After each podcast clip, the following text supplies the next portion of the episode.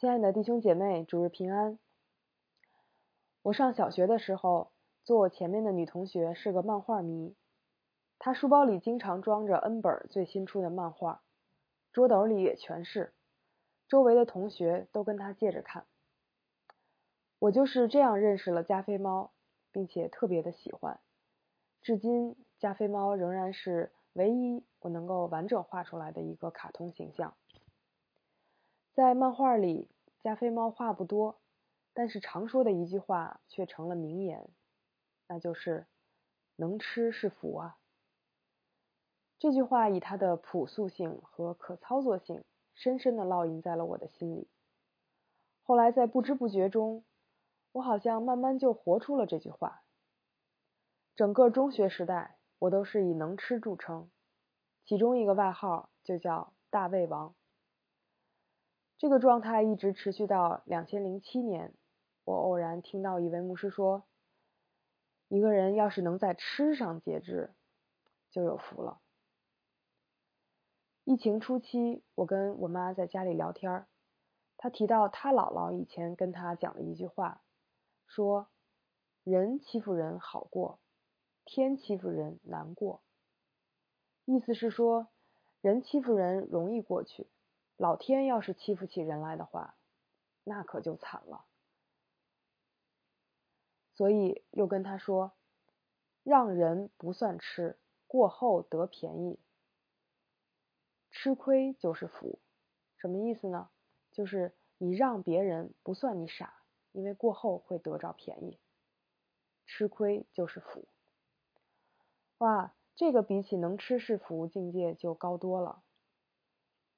我想，这是一个不认识神，但是对天有着敬畏之心的人总结出来的生活哲学。仔细想一想，其实我们每个人都有一套对于什么是福、什么是祸的观念，因为人都是趋利避害的。但是，如果我们从来没有认真想过自己为什么会有这样的观念，这些观念又是从哪儿来的，以及这些观念到底对不对的话，我们就还是会在不知不觉中按着这些观念而活。今天要跟大家分享的这段经文，就是关于耶稣看什么是有福，看什么是有祸。但不管是福还是祸，它都是跟耶稣息息相关、密不可分的。如果用两句话来概括，就是我们的生命里若是有耶稣，就有福；若没有耶稣，就有祸。我们若是为着耶稣而活，就有福；若不是为着耶稣而活，就有祸。让我们先来低头祷告。亲爱的阿爸天父，感谢你今天再一次的召集我们，让我们来聆听你的话语。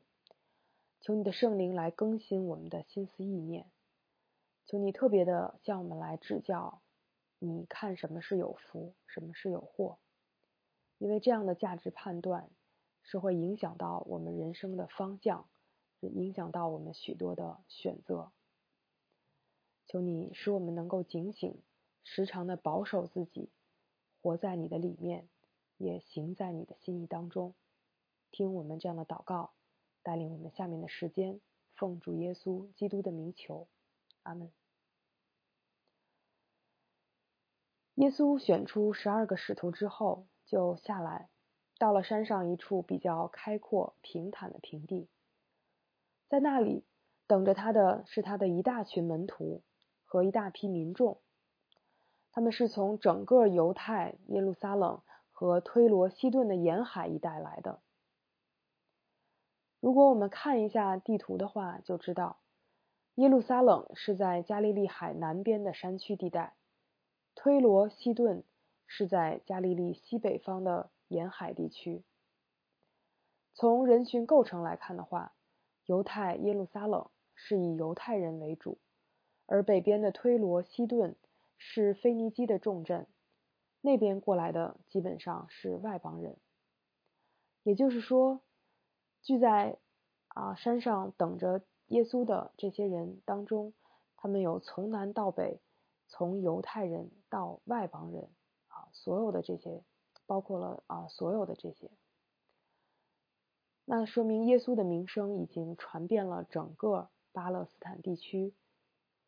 这些人不顾路途遥远和当时旅行过程中的危险来找耶稣，主要有两个目的：一个是要听他讲道，一个是指望自己的病得医治。在路加福音的记载中，从耶稣第一次在会堂里宣告说：“主的灵在我身上，因为他用高高我，叫我传福音给贫穷的人，差遣我报告被掳的得释放，瞎眼的得看见，叫那受压制的得自由，报告神悦纳人的喜年。”他就开始向着各样贫穷之人传扬神国的福音，一边教导。一边一并赶赶鬼，两条腿同时走路。他说话教导带着权威，医病赶鬼，蛮有能力。他治好了麻风病人，赦免了摊子的罪，又跟税吏和罪人一起吃饭。正如他自己所宣告的那样。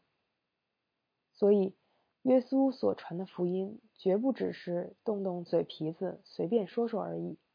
而是他的话语和能力连在一起，他的行动同时也印证他的话语。于是耶稣的名声就传扬开来，远近皆知，以至于有许多的人来找他。第四章和第五章各有一处记载了类似的场景，一处说群众到处找他，找到以后就要留住他，不让他离开他们。但耶稣却说要到别的城区传福音。另一处说有极多的人聚集，要听他讲道，也指望他治好他们的病。耶稣却退到旷野去祷告。所以，耶稣既满足人们的需要，但又但他又不按照人们给他定的时间表行事，甚至有时是直接拒绝他们的要求。到了第六章，就是今天我们读的这段，耶稣的事工达到了一个高潮。成千上万的人从四面八方聚集到耶稣身边，带着自己心灵的需要，也带着自己肉身的需要。我们参考一下马太在登山宝训那一段里对于群众的描述。他说：“耶稣治好民众各样疾病、各样病症。”人就把所有病人，就是受各种疾病和痛苦折磨的、被鬼附身的、精神失常的和瘫痪的，都送到那里。这样我们就不难想象，聚集到耶稣身边来的这些人，他们的面貌、他们的心境、他们的期待都是怎样的？你想，他们是像聚集在体育场馆里观看篮球、足球、橄榄球赛事的人群吗？是像去听钟爱的歌手演唱会的人群吗？还是像几天前同时在线上围观老罗带货的那四千八百万人呢？至少从整体上来讲，都不是。他们可能更像是今天确诊为新冠肺炎的病患。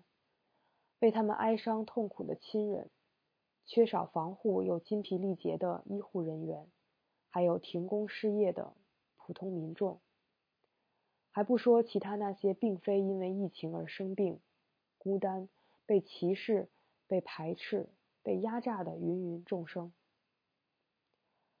聚集来找耶稣的人，他们的身体是痛苦的，心灵是痛苦的。他们生命当中有着自己无能为力的软弱和缺乏，也有着谁都解答不了的疑问和困惑。因此，他们想听耶稣讲话，想被耶稣医治。结果，不仅身体有病痛的人得了医治，被污鬼邪灵搅扰的也得了医治。群众肯定是亲眼看到耶稣摸了谁，按手在谁身上。谁的病就好了，于是所有的人都想方设法要摸到耶稣，因为有能力从他身上发出来，医好了他们。耶稣面对着这一大群拥挤着他要摸他的人，当中有他刚选出来的十二个使徒，有一群跟十二个使徒差不多，也跟随了耶稣有一段时间的门徒，还有各地慕名而来的百姓。他体恤这些人的软弱，首先满足了他们肉身的需要，因为耶稣是道成肉身的主，他活在肉身当中，就与这些血肉之躯的人认同。但是他所传的神国的福音不仅仅停留在这里。比如那个被抬到他面前的摊子，他的朋友想让耶稣医治他，但是耶稣不仅医好他，叫他起来行走，还赦免了他的罪。耶稣不仅呼召利位离开他的税关来跟从他，还跟其他税吏和罪人一起吃饭。而对于那个麻风病人来说，耶稣对他的医治不仅是使他身上的麻风消除，更是让他得着礼仪上的洁净，从而。得以回归到从前排斥他、拒绝他的群体当中。因此，当这些百姓经历了此刻医治的神迹，他们以后的生活该要如何继续得着上帝的祝福呢？他们身体上的外在病痛暂时得到了解除，但是他们心灵里的窟窿又该怎样填补？心灵里的黑暗又该如何驱散呢？而群众此刻心里可能想的是：这个耶稣的能力那么大，什么病都能医好，那我其他的问题他也应该都能帮我解决吧？要是我能得着他身上的能力就好了。所以，就是在这个时候，耶稣举目看着门徒，开始向他们讲话。他讲论的第一个部分就是什么是有福，什么是有祸。什么样的人有福呢？假如我是一个什么都不懂，那天就站在聚集的人群当中，我可能会期待听到这样的话：你们不远万里跋山涉水来到这里的人有福了，因为你们今天要得着医治，不管得了什么病。你们刚刚摸到我得着我能力的人有福了，因为你们今后的人生难题，婚姻啊、工作啊、孩子啊。通通都能得到解决。你们一直跟着我的人有福了，因为我有的你们也都会有，我能做到的你们也都能做到。哇，你说当时在场的群众要是听到这样的话，会不会掌声雷动？绝对会啊，因为这些不就是我们心里最想要的吗？但是不，刚才那些都是我说的梦话。耶稣并不是这么说的。耶稣说：“你们贫穷的人有福了。” What？我不知道古今中外还有没有第二个人说过这样的话，但是这个话实在是太难听了。你能想象别人跟你说失业的人有福了吗？能想象别人说买不起房的人有福了，看不起病的人有福了？所有投资都赔光的人有福了吗？贫穷对于今天的人人来说，就是这样的意思啊。而且这还只是城市里边一般意义上的没钱，还不是真正意义上底层的贫穷。而光贫穷还不够，耶稣接着说：“你们饥饿的人有福了。”如果说我们这一代人最害怕的是贫穷，那可能是因为我们从来都没有饿过。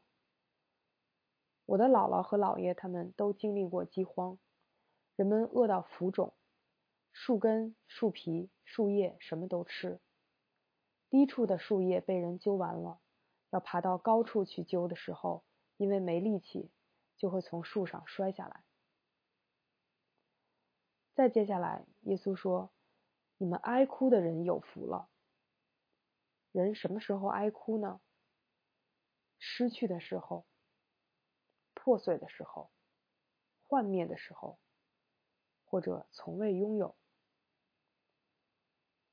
我举这些例子是想说，贫穷、饥饿、哀哭，这些都是最让人避之唯恐不及的事儿了，根本不会想到能跟有福沾上边儿。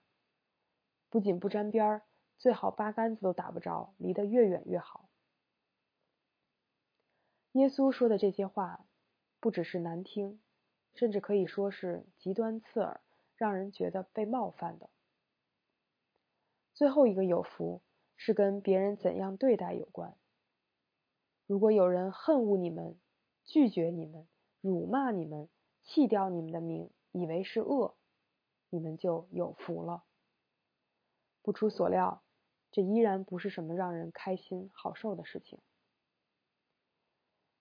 这样的人生，这样的境遇，究竟怎么能称得上是有福呢？刚才我在引用经文的时候，故意把一些关键的部分给略去了。下面让我们再来完整的听一遍耶稣的话：贫穷的人有福了，因为神的国正是你们的。现今饥饿的人有福了，因为你们将得饱足；现今哀哭的人有福了，因为你们将要欢笑。人为人子的缘故憎恨你们，排斥你们，辱骂你们，除掉你们的名，如同除掉邪恶，你们就有福了。前面说的神的国，后面说的为人子的缘故。就给这几种人生遭遇定下了一个坐标：贫穷、饥饿、哀哭，还有被恨恶和拒绝，他们本身并不是祝福；而呃跟神有关系的贫穷、饥饿、哀哭、被恨恶和拒绝，才是有福的。因为当你失去这一切，你就有机会能够在神里面。得着所有。当耶稣宣告说主的灵在他身上，叫他传福音给贫穷的人，人们也亲眼看到耶稣身上有能力发出，并且治好了各样的病人，被污鬼邪灵搅扰的人。这就证明神国的统治如今正借着耶稣临到。他报告神悦纳人的喜年这个好消息，同时他自己就是那个好消息。因此，耶稣用神迹医好人们肉身的病痛还算小事，他用话语的全能将人带进神永恒的国度才是更加要紧的。可是谁才能承受神的国呢？就是那贫穷而仰赖神的人，饥饿而渴慕神的人，哀哭而投靠神的人，为人子的缘故。甘愿被人弃绝的人，总之一句话，就是那些认定神比这世上的一切好处都大、都值得，愿意为神撇弃这世上的好处的人。这样的人，他们现在就因着遵行耶稣的教导而得以进入到神的国里。等到耶稣再来，神国完全实现的时候。他们就要全然承受神的国，所以保罗说：“现在的苦楚，若比起将来要显于我们的荣耀，就不足介意了。”又说：“我们这至赞至轻的苦楚，要为我们成就极重无比的荣耀。”这样看来，当耶稣对众人讲论什么是有福的时候，他是从永恒的维度来讲的。人的有限在于，我们活在线性的时间里，我们不知道将来会发生什么。但是耶稣知道，而且他不仅知道故事的开头，他也知道故事的结局。所以，他怎么看我们在地上的境遇，跟我们怎么看自己的遭遇，是如此的不同。所以。当我们为耶稣的缘故而遭到逼迫时，他才会叫我们要欢喜跳跃，因为他看到我们在天上的赏赐是大的，他也知道他们的祖宗带先知也也是这样。除非我们在圣灵的开启下相信耶稣所说的永恒里面的事情都是真的，我们谁能在遭到逼迫时欢喜跳跃呢？求助帮助我们。讲完何为有福，接下来，耶稣话音一转，说：“但你们富足的人有祸了，因为你们受过你们的安慰。”新汉语译本翻译为：“你们已经得到你们的安慰。”跟之前相类似的，富足的人并不是因为富足本身有祸，而是因为他们把富足当成了他们的指望，认为自己不需要神。这样的代价就是，富足的人所能得到的，仅仅就是地上的富足而已。将来面对神的时候，非但没有赏赐，反而要落在审判里。后面的几条有祸，完全是跟前面相反的对应。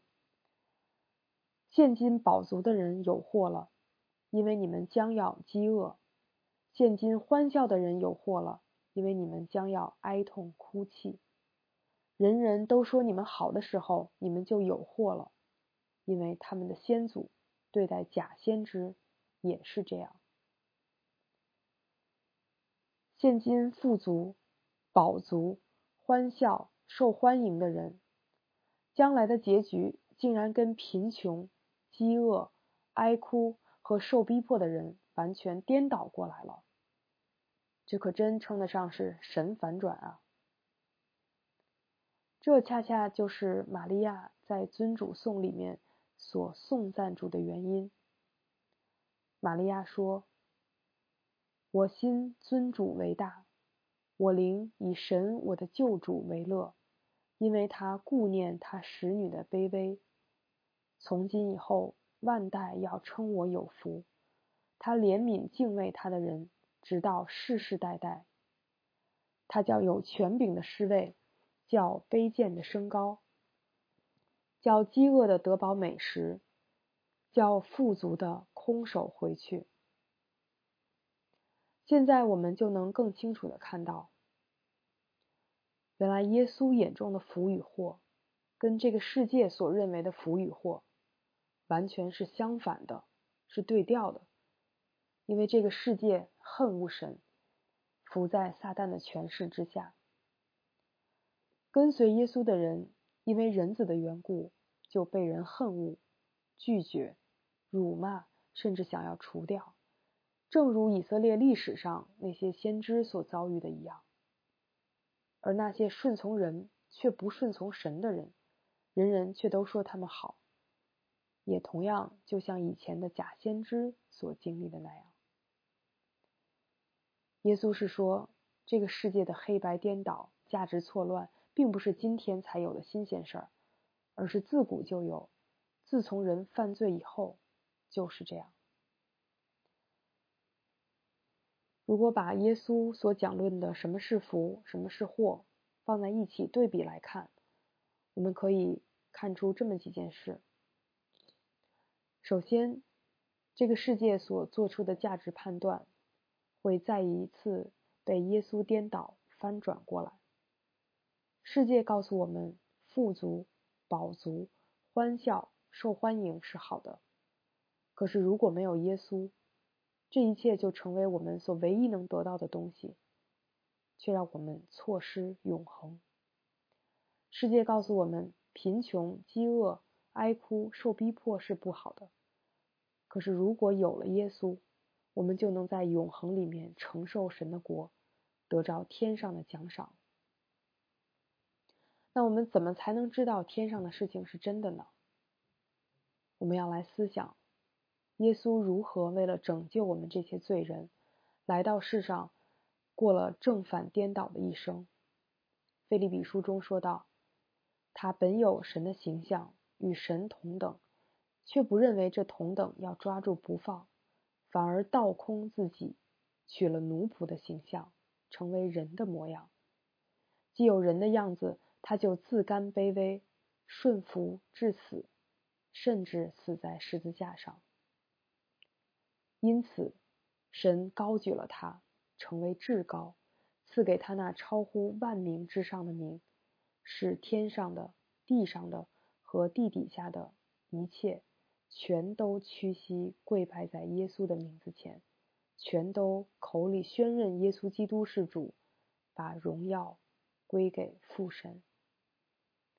我们可以看见，耶稣他撇上天天撇弃了天上的荣华，来到这地上成为卑微。他又为了我们的富足，能够成为富足，而自己甘愿贫穷。所以，耶稣他的一生，正是正反颠倒、翻转这世界价值观的一生。我们从他的身上就能够看到，我们正在经历的，跟主耶稣所经历的也是一样。其次，我们在世上的生活境遇如何，不是最重要的，也不一定都会按照我们所期待的那样发生改变。但是重要的是，我们在这些不同的境遇当中，对神的态度如何？贫穷、饥饿、哀哭、受逼迫，这些事情对我们来说是非常艰难、非常痛苦的。但是这样的缺乏和破碎。却能使我们谦卑，激发我们里面对神的渴慕和寻求。反之，富足、饱足、欢笑、受欢迎，这些事情是人人都向往，也让人觉得舒服的。可是，当人错误的以为这些能够取代神，成为自己的满足和指望，人就会被世上的物质所捆绑。最终落到可悲的下场。最后，我们当来思想：若耶稣从永恒里面颠覆了这个世界的价值观，又如此看顾贫穷卑微之人的需要，寻找并拯救失丧的人，我们作为跟随他、寻求神的国和神的义的人，又当如何关顾我们身边那些？同样处于缺乏和痛苦当中的人呢？愿神借着今天我们所处的这疫情时代，让我们来思想它里面的真实，也让我们思想他所认为的有福和有祸。愿我们都能够被他陶造成为他要我们成为那样的人。我们低头来祷告。慈悲怜悯的阿爸父，感谢你愿意拯救我们这些失丧的、卑微的、痛苦的、贫穷的人。我们今日成了何等人，都是因着你的恩典才成的。求你开我们的心，让我们看到我们所今天所拥有的这一切，何尝不都是从你那里领受来的？天父，我们也感谢你，借着耶稣基督，让我们的眼睛被打开，让我们看到你里面的真实，跟这个世界所告诉我们的价值是相反的，是颠倒的。求你不断的来更新我们的心思意念，不让我们被这个世界的价值所蒙蔽，让我们能够真正的得着你要我们所得着的那。上好的福分就是永恒的生命。求你帮助我们，能够时常的来反省我们里面的价值，让我们时常的能够跟耶稣基督的价值来对齐。求主你也帮助我们，在我们今天所处的这个时代，我们可以以你的心为心，我们可以去回应那些处在卑微、缺乏、困苦。和痛苦当中的人的需要，让我们能够成为你的手和脚，能够在今天这个时代，今天这样的特殊的环境之下，我们可以行在你的心意当中，可以活出你所给我们的呼召。听我们这样的祷告，奉主耶稣基督的名求，阿门。